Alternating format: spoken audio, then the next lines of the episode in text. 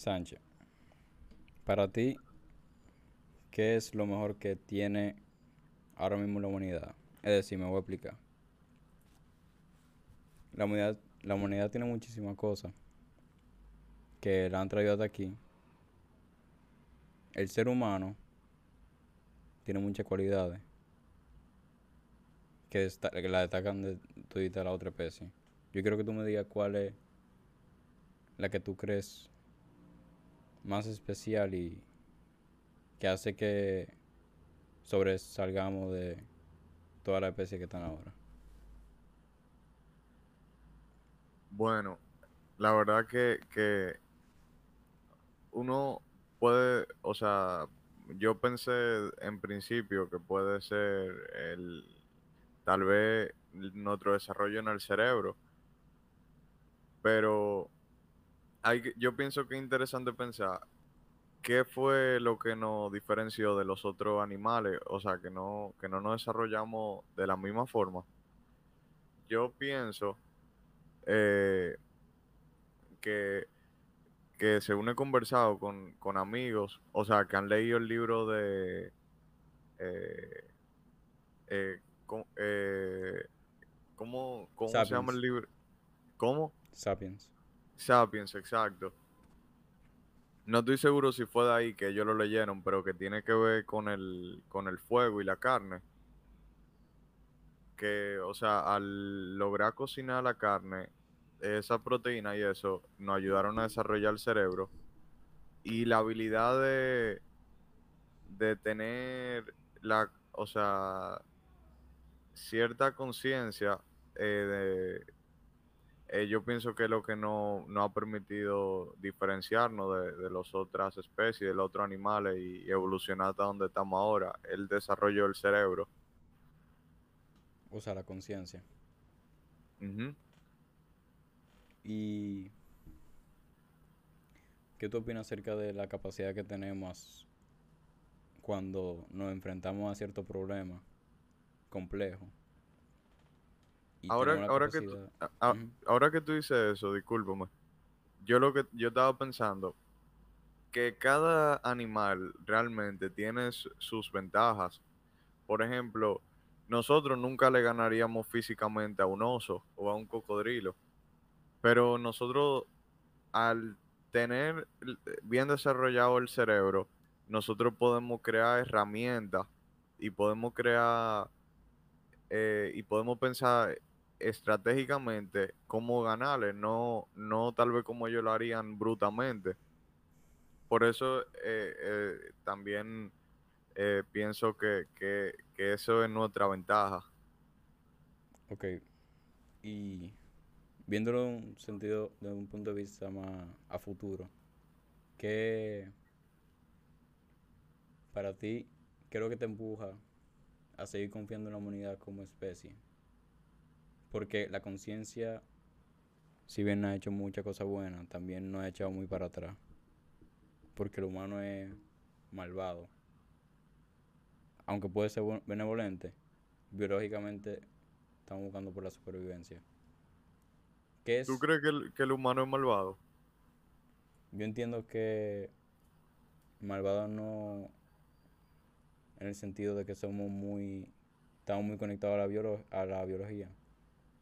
Es decir, evolucionamos, evolucionamos de un cerebro mucho más antiguo y ¿Y a qué, a, a qué tú te refieres con malvado? o sea, yo lo veo de un punto de vista más, más conceptual, pero yo lo veo como estamos conectados a la supervivencia, queremos Ok, sobrevivir ok. Y la supervivencia no es moral. y la supervivencia no es moral. Ok, que hace lo que sea para poder pasarle por arriba al otro sin importar que esté bien o esté mal. Sí, entonces, ¿qué tú ves de bonito y bello en la humanidad? Es decir, yo, yo entiendo que la conciencia es algo importante, pero ¿qué, Sí, yo entiendo que, que yo veo en el futuro de la humanidad, que como yo creo que vamos a seguir avanzando. Realmente, yo yo entiendo que, que- nosotros hemos avanzado mucho moralmente, aunque, o sea, porque si nosotros nos comparamos eh, con el pasado, uno puede ver que se nota a- cómo hemos desarrollado los valores, cómo lo enseñamos en la escuela y todo eso. Y mirándolo desde un punto de vista eh, histórico, yo pienso que nosotros vamos hacia mejor. Yo creo que, que eso es parte de nuestra, de nuestra evolución. O sea, ev- nosotros hemos evolucionado no solo en capacidades físicas, sino en, en valores. Y ya eso es parte de nosotros, según lo que yo creo. Pero, eh, sin embargo, em,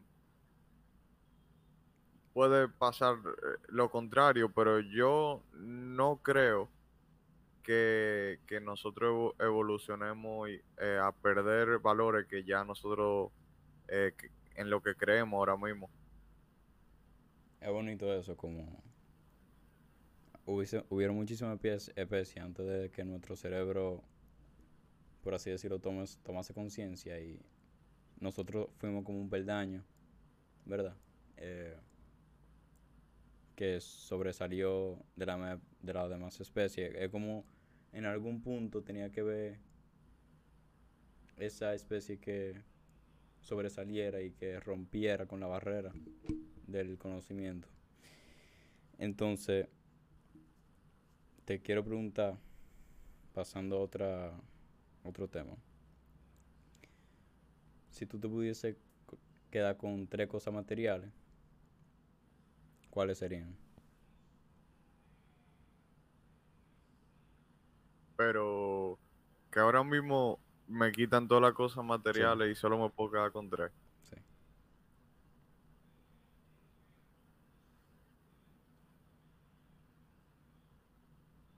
Tres cosas Bueno, materiales. O sea, pero es que Escoge la que, la que te venga, la que tú... yo lo primero que pienso en mi casa, porque yo necesito un hogar. Y si, si, si lo miramos para atrás, yo necesito una cueva donde resguardar- resguardarme de la Sí. lluvia.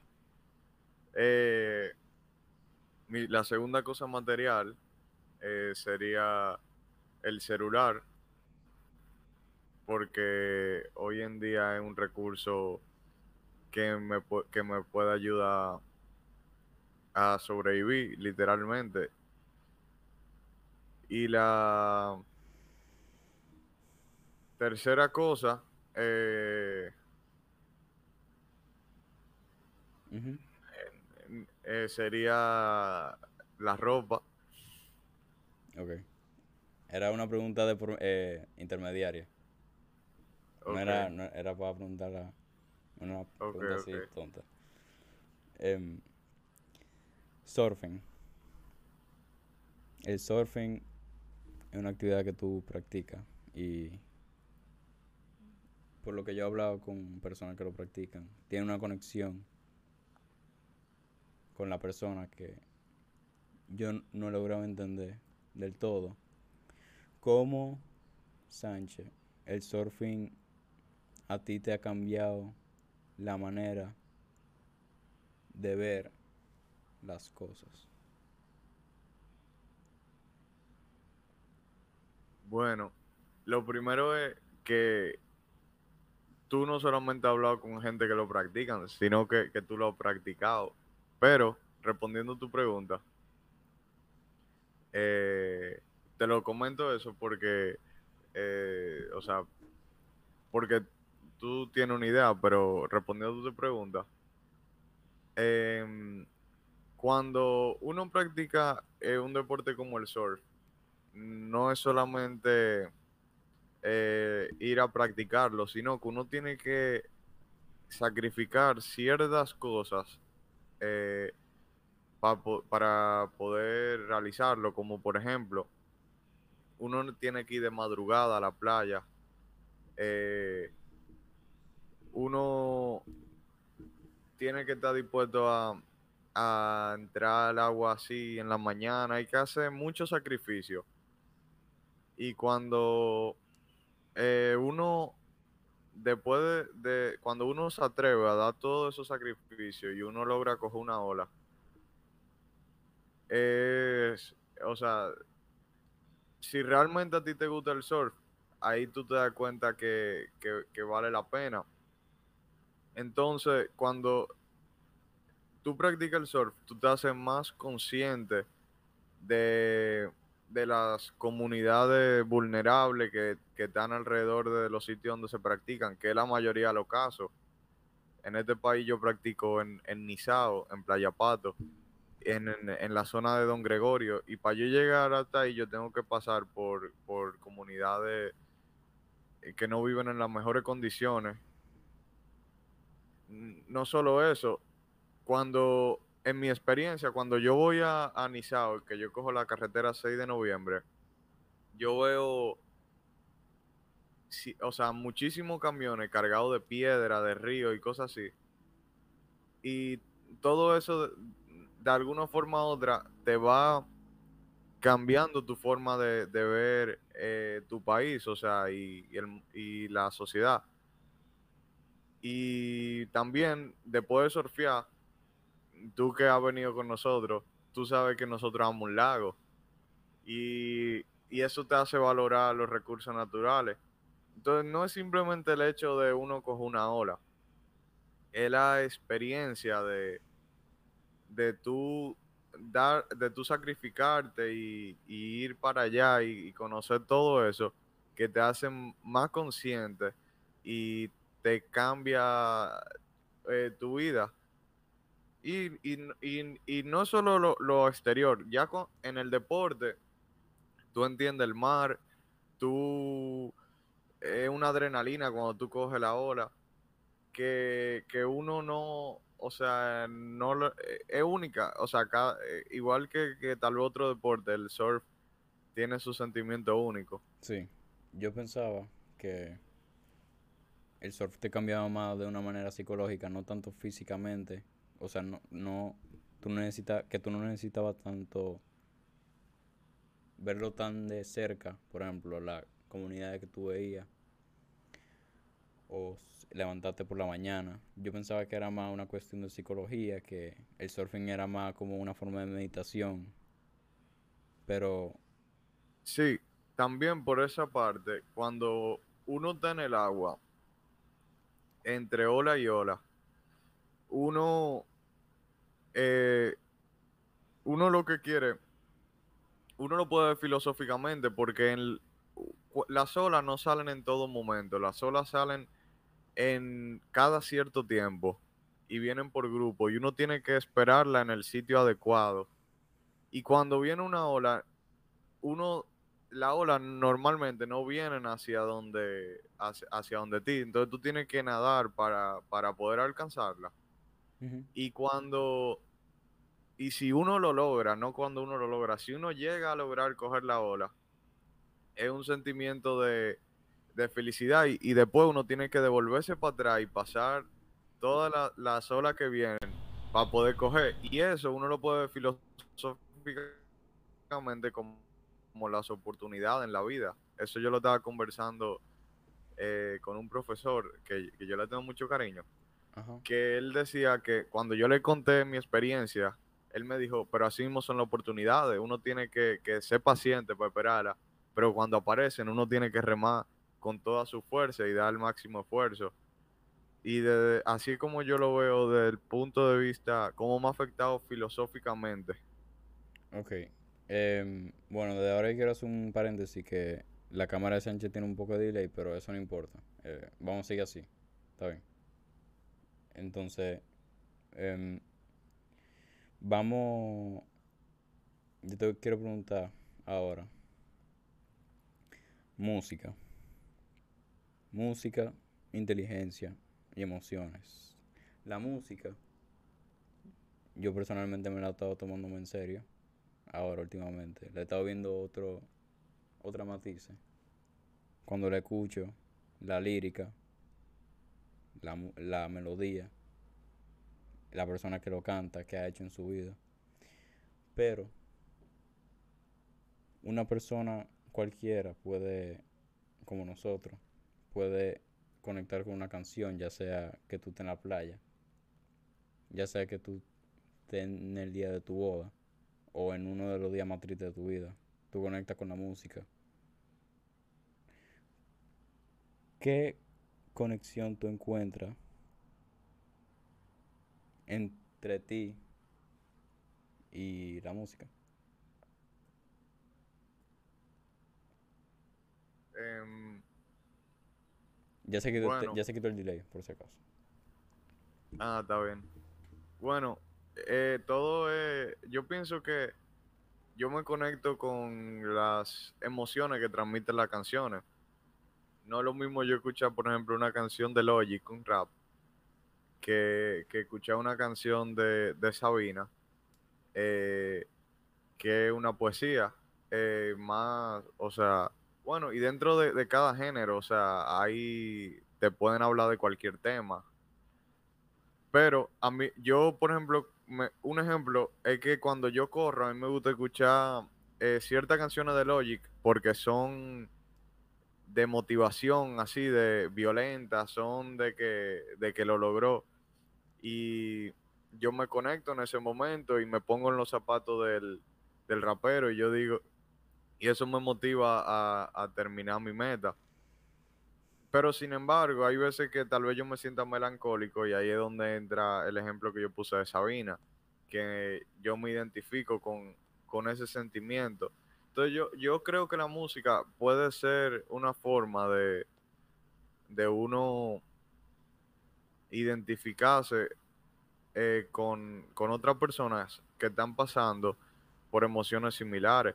Pero no solo se queda ahí, sino que hay música electrónica que simplemente transmiten felicidad. O sea, por ejemplo, a mí me gusta escuchar eh, disco.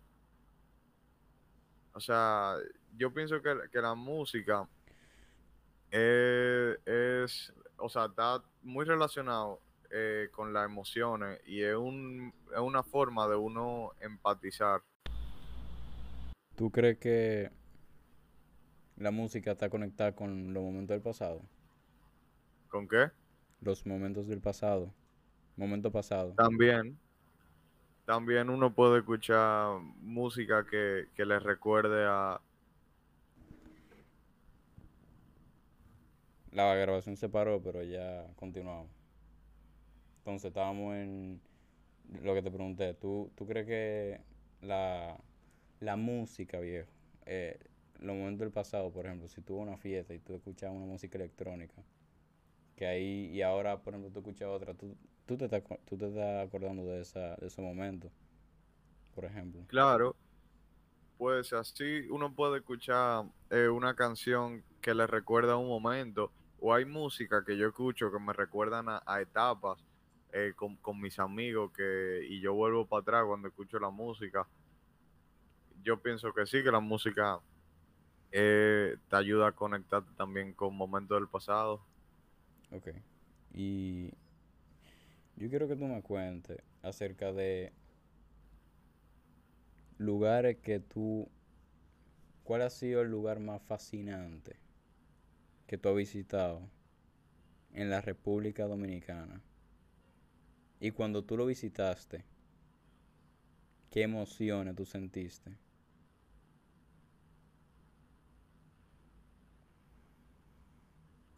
Bueno, un sitio que a mí me impactó muchísimo desde que yo llegué fue Muchas Aguas en, en San Cristóbal.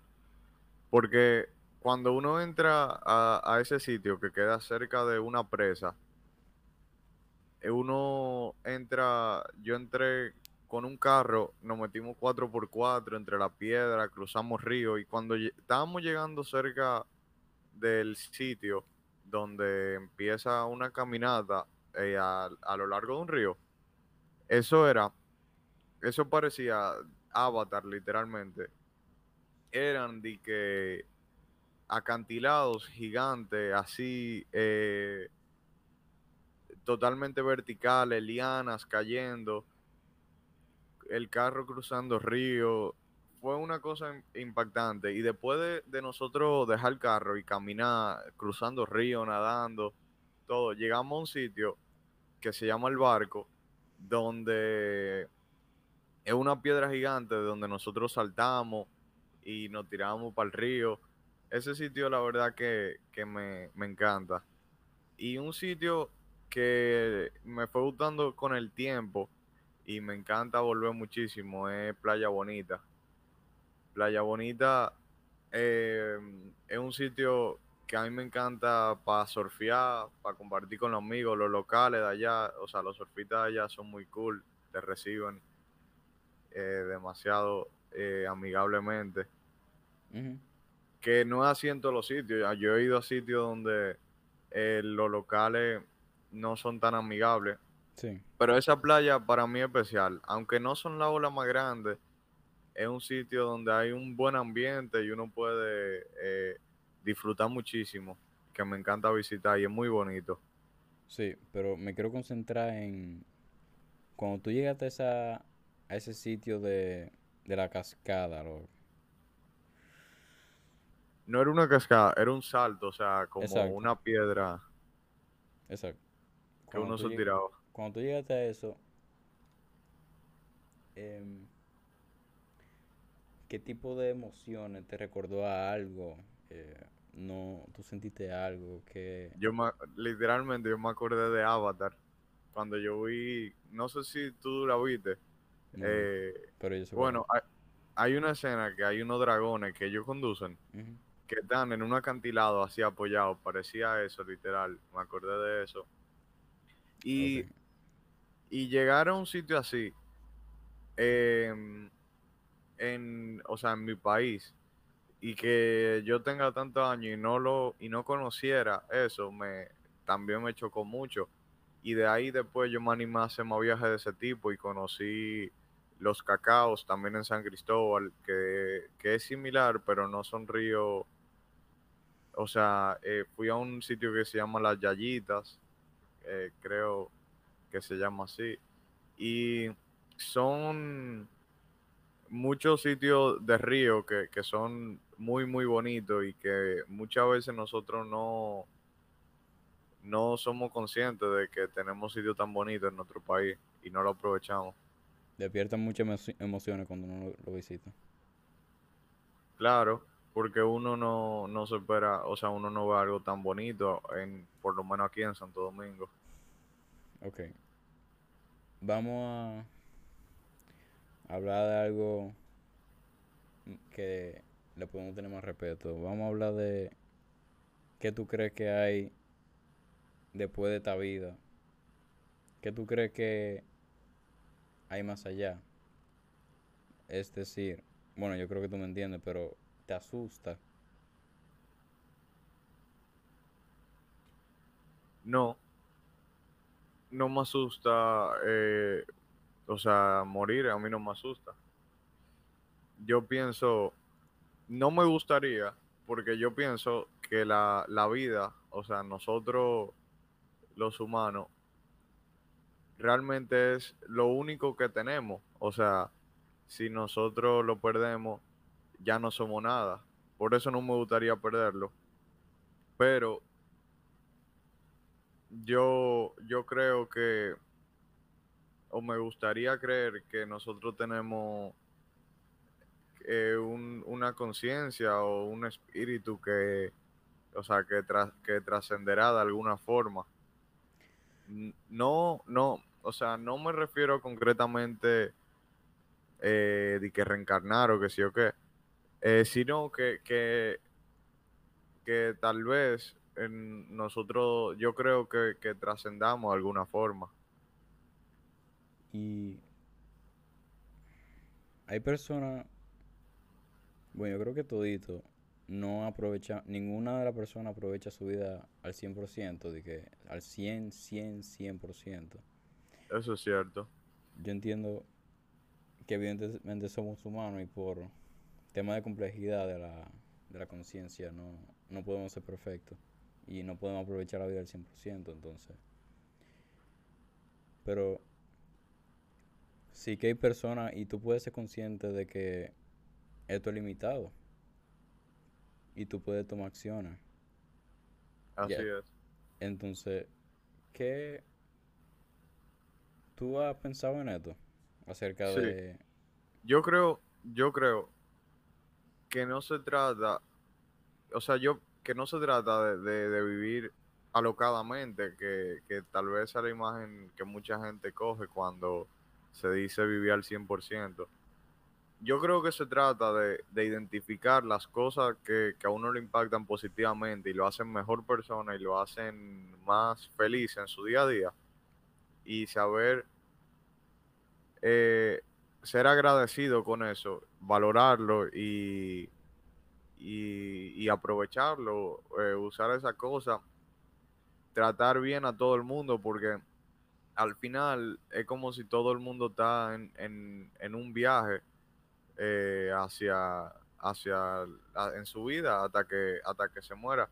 Y uno, y si uno lo mira desde un punto de vista así, uno sería bueno darle a todo el mundo alrededor el mejor impacto eh, que uno pueda para que viva lo más feliz y, y mejor, o sea, todo el mundo. Ok. Fútbol. Messi o Ronaldo. El 7, El 7. el fútbol es uno de los deportes más bellos. Yo creo que estamos de acuerdo, si no el que más. ¿Por qué tú crees que es esto?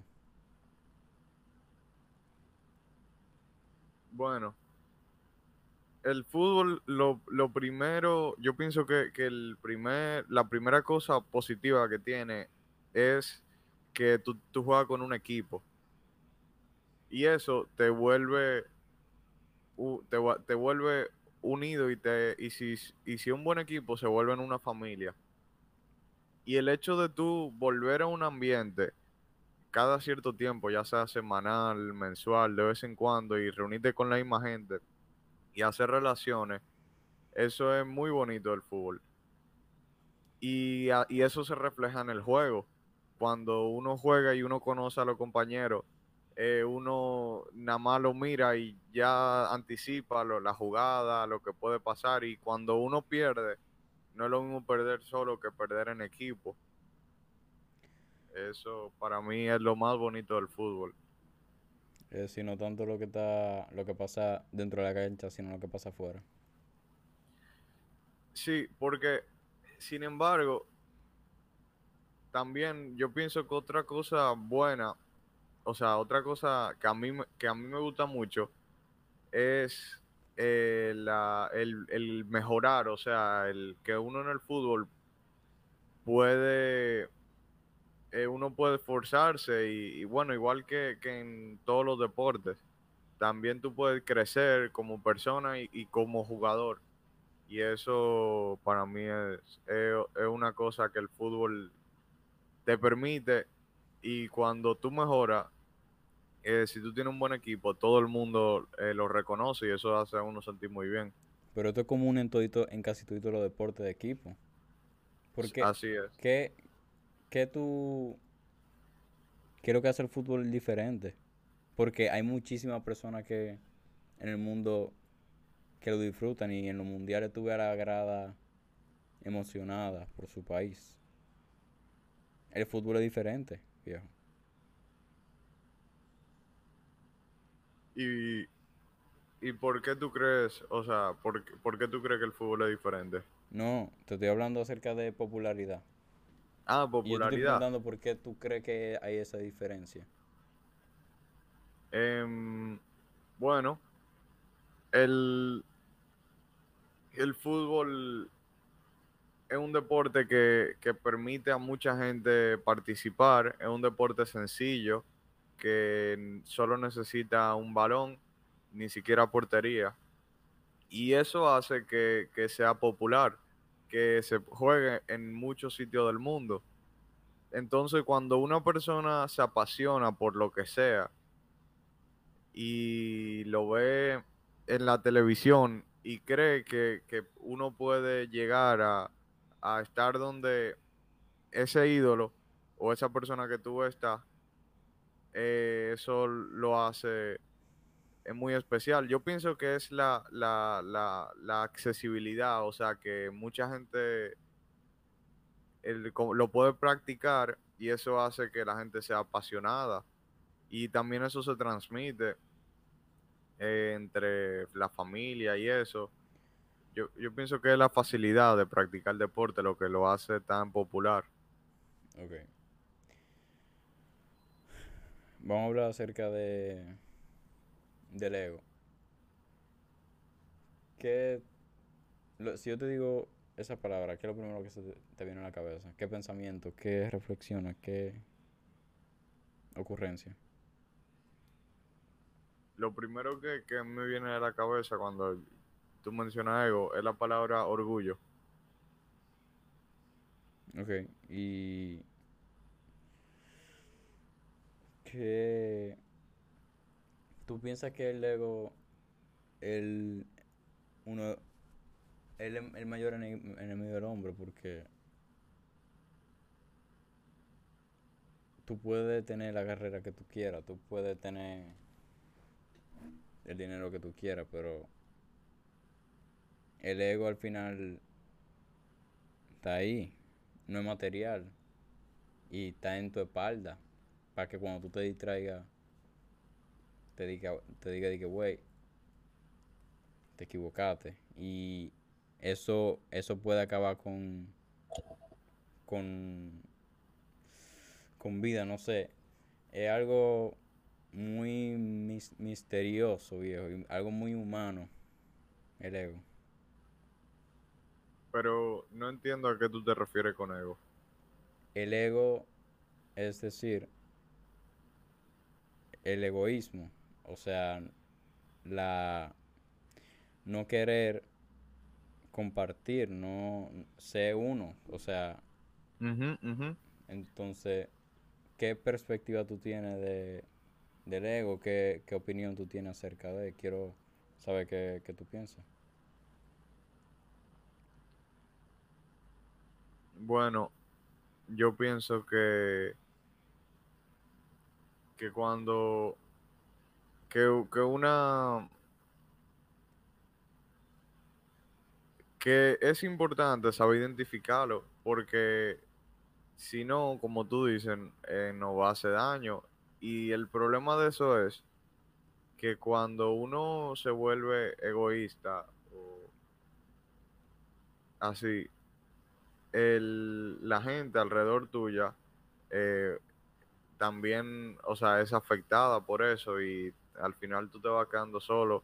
Pero por eso yo creo que lo importante es uno ser, tener self, eh, ser autoconsciente, self-conscious.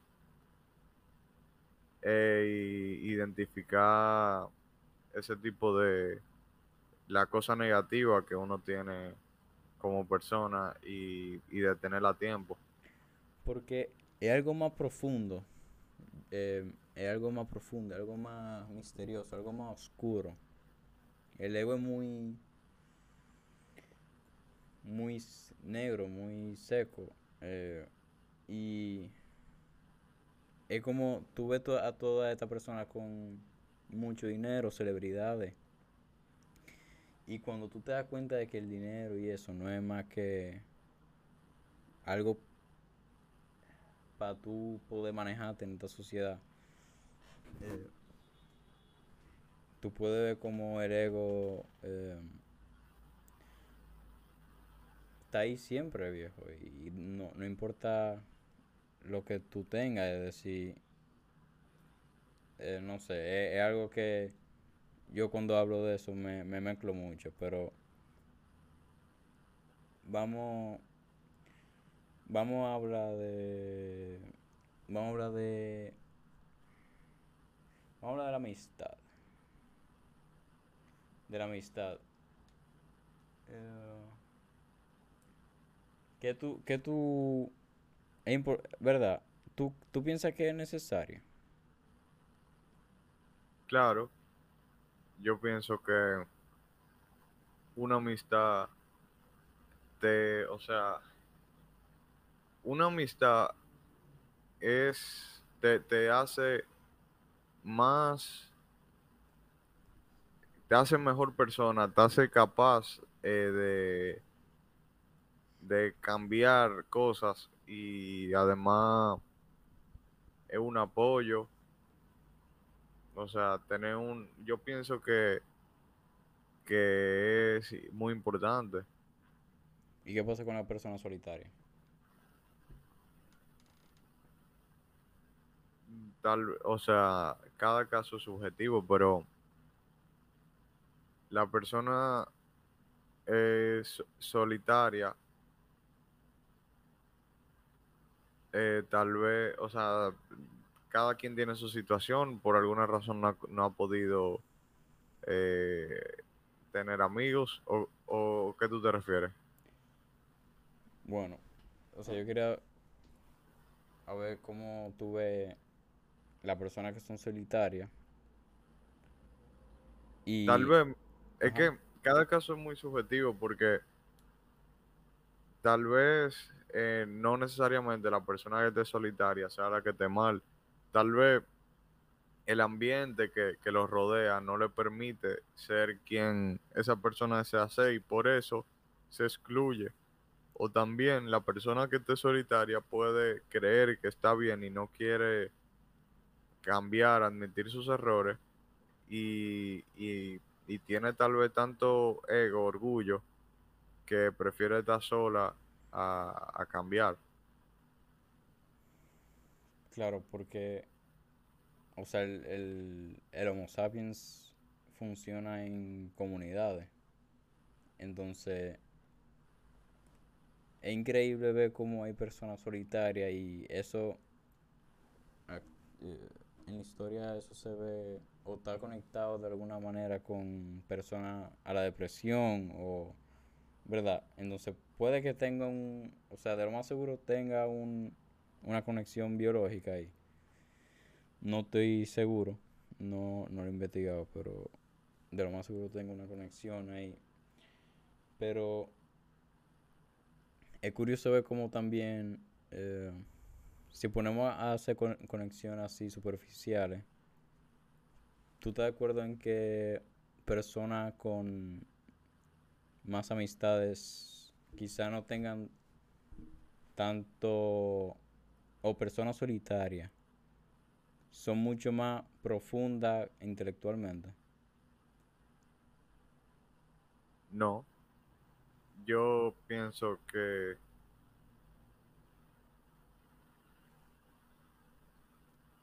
que eso no, o sea,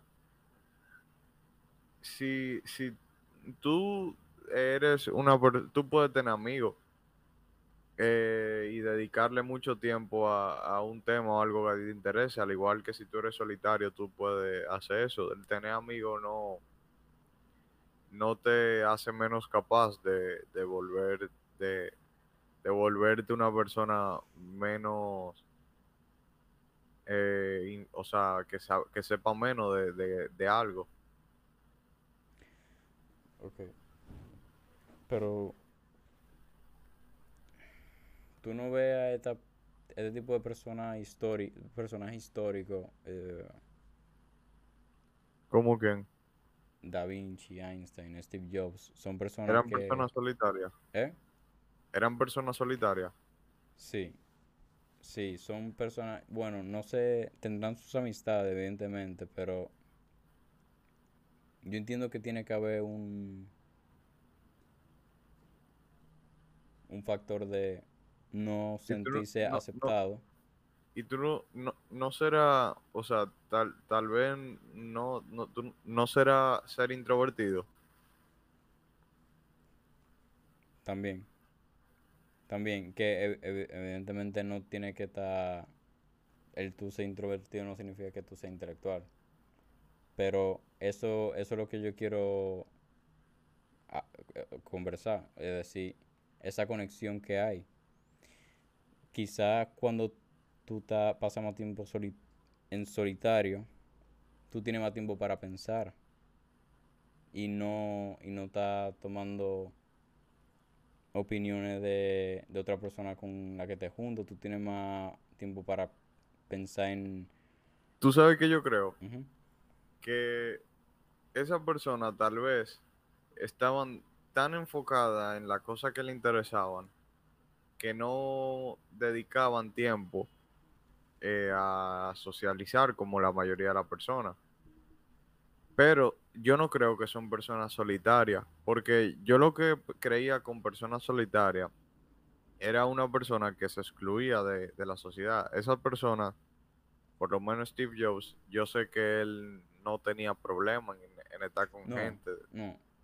si- Eh, sino que, que estaba enfocado en lo suyo. Sí, cuando yo, cuando yo mencionaba a los personajes históricos, yo me refería más, perdón, que yo lo expliqué mal, a personas que evidentemente a nivel intelectual tienen, o sea, destacan y, y quizá en un grupo no, no piensan igual, peor o mejor, de peor o me- o mejor manera, no piensan igual y por ende no, no socializan tanto. Ujú. Entonces, es interesante eso, viejo, como hay personas que, que son intelectuales y, ta- y son introvertidos, pero también hay personas intelectuales ahí que son extrovertidas. Sí, e- eso, eso es muy, muy interesante, ¿verdad? Porque muchísimos personajes, como tú dices, eh, son personas, eh, así como tú dices, que no eran tan habilidosos socialmente y que en muchos casos quienes desarrollaron las ideas, o sea, quienes han llevado el mérito, no son lo- lo- los pensadores originarios, eh, porque tal vez no tenían la habilidad de, de desarrollar esa idea como, como esas personas. Es decir, si, si no, si no vamos a los conceptos biológicos, eh, tú necesitas socializar, es decir, recibir opiniones, reci- recibir feedback de otra persona para estar en una comunidad. Y si tú no estás haciendo eso, bueno, no estás, no estás socializando, no estás participando en una comunidad. Y eso, por lo menos en las raíces, eh, yo entiendo que se ve afectado. Entonces, eso uno puede ir viendo conexiones ahí y, y ahora, en los tiempos que estamos ahora, las personas se están dando cuenta de eso. Y quizá empiecen a salir más personas inteligentes y extrovertidas, ya que se dan cuenta de que necesitan socializar. Sí, Es decir, quizá el estereotipo de persona inteligente en un futuro no sea tan introvertido, sino más con amistades. eh, o sea, le entiendo, sí. Sí, sí, sí. Entonces, ¿qué, ya eh, cambiando un poco de tema, qué tú, eh, tú piensas que, es, que estamos solo en el universo? Mm, No, yo, el universo es infinito, o sea, tiene que haber algo por ahí. ¿Cómo tú crees que son Y ellos? muchísima gente, yo he escuchado que me han hecho cuentos de que han visto eh, cosas en el cielo que no conocen y cosas así. Y a mí me gusta creer que, que tiene que haber, aunque no sean, o sea, aunque no sean humanos, aunque sean bacterias, tiene que haber algo de vida por algún lado. ¿Tú te imaginas a... ¿Cómo tú te imaginas una especie? ¿Cómo tú te la imaginas?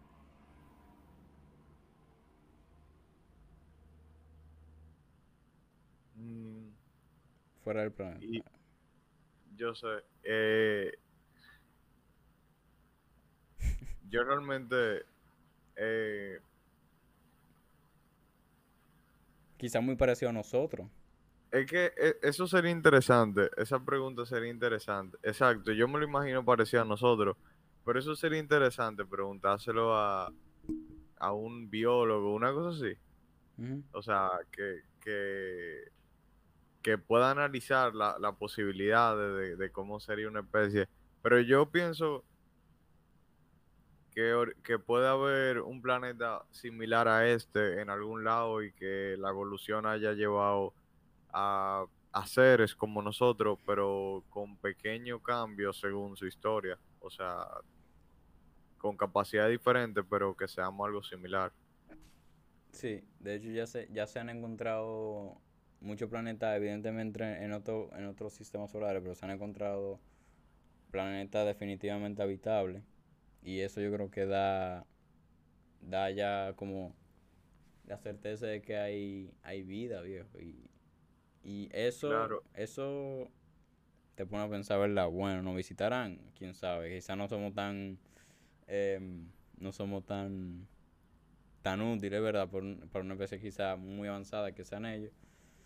Pero es un tema que si uno se pone a pensar, da para, mucha, para mucho tiempo. Por ejemplo, el universo sé que se está expandiendo, ¿verdad? Y no sabemos cuándo va a parar. Planetas se estarán cre- creando a medida que va avanzando y así especies, lo más seguro, si tomamos en cuenta las probabilidades. Entonces, es, es interesante pensar. Era, era una pregunta más como para ver cómo tú te imaginabas una, una especie así, ¿verdad? Eh, quizá con edificios como los nuestros, o quizá con... O quizá llegamos a un planeta y hayan dinosaurios. O sea, se- es muy loco. Sí, sí. Y es, es interesante, loco. Em, que entonces ya ya yo quería ya yo pregunté básicamente todo lo que yo quería preguntar y me gustaría terminar Sánchez con una pregunta que verdad un poco sencilla ¿cuál es el sentido de la vida?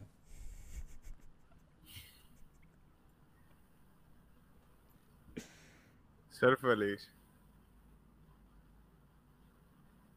Ser feliz. Sin duda. Yo creo que, que uno vive para ser feliz. ¿Tú piensas que es el motivo? Pero ¿a qué te refieres con eso? O sea, es porque, o sea, de- expl- explícalo más. Em,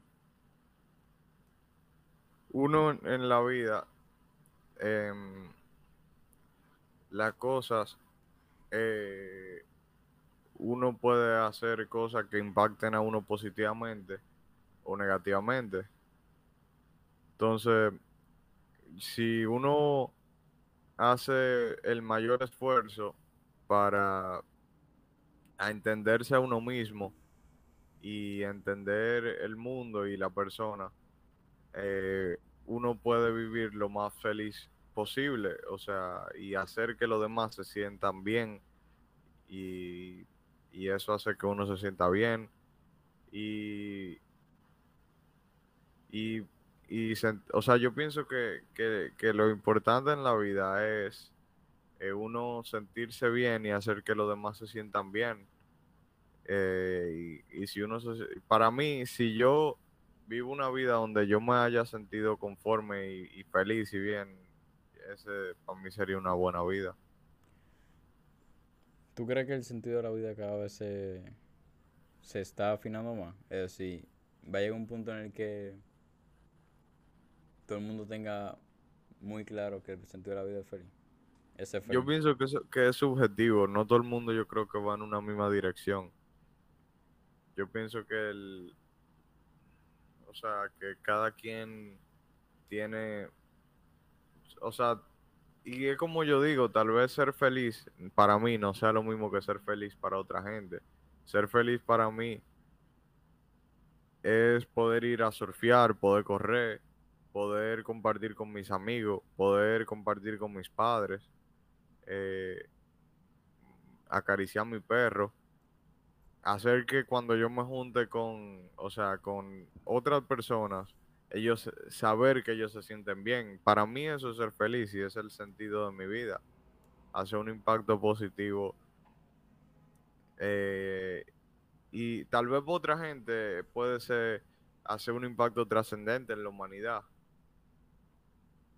O sea, pero para mí es ser feliz. O sea, en ese sentido. ¿Tú crees que si, si yo te, si se te diese la opción de escoger una vida 100% feliz, ¿tú lo, tú lo escogerías?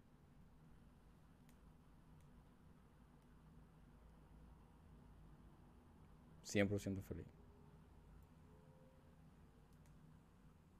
Em, es que yo, o sea, yo creo que yo vivo una vida 100% feliz. Porque toda, porque ser feliz totalmente no significa, o sea, estar todo el tiempo sonriendo y así. O sea, yo me refiero tener un, un tener, entender que entender, o sea, el mundo que me rodea, saber que yo no puedo controlar todas las cosas y, saber que lo importante es el enfoque que, yo le doy hacia las diversas situaciones y nada más yo saber eso, eh, ya me, o sea, yo me siento satisfecho, o sea, teniendo el enfoque que yo tengo. Por eso yo creo que yo vivo una, o sea, la, la vida que yo quisiera vivir. No hay otra vida mejor, ¿tú entiendes? Ok. Y por último, ¿tú tienes algún consejo para personas de loco niños?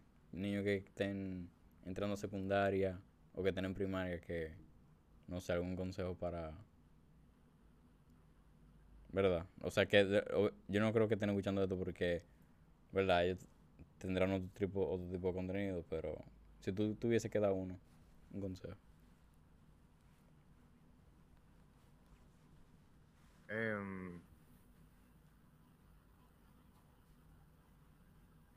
que, aprendan, o sea, a identificar las cosas que a ellos le gustan y las cosas que le gustan al grupo.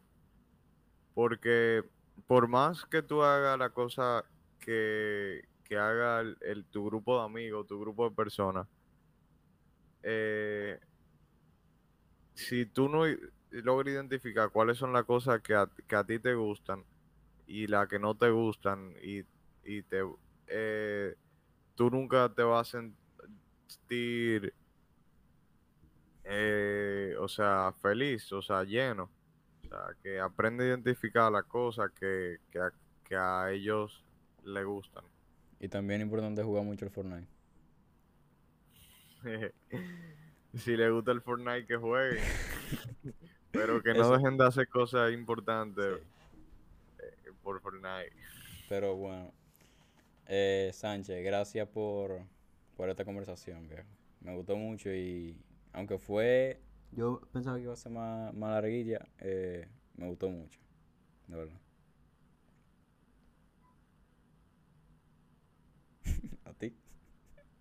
Ah, nos vemos, un placer. No, no, que, sí, un, placer, loco.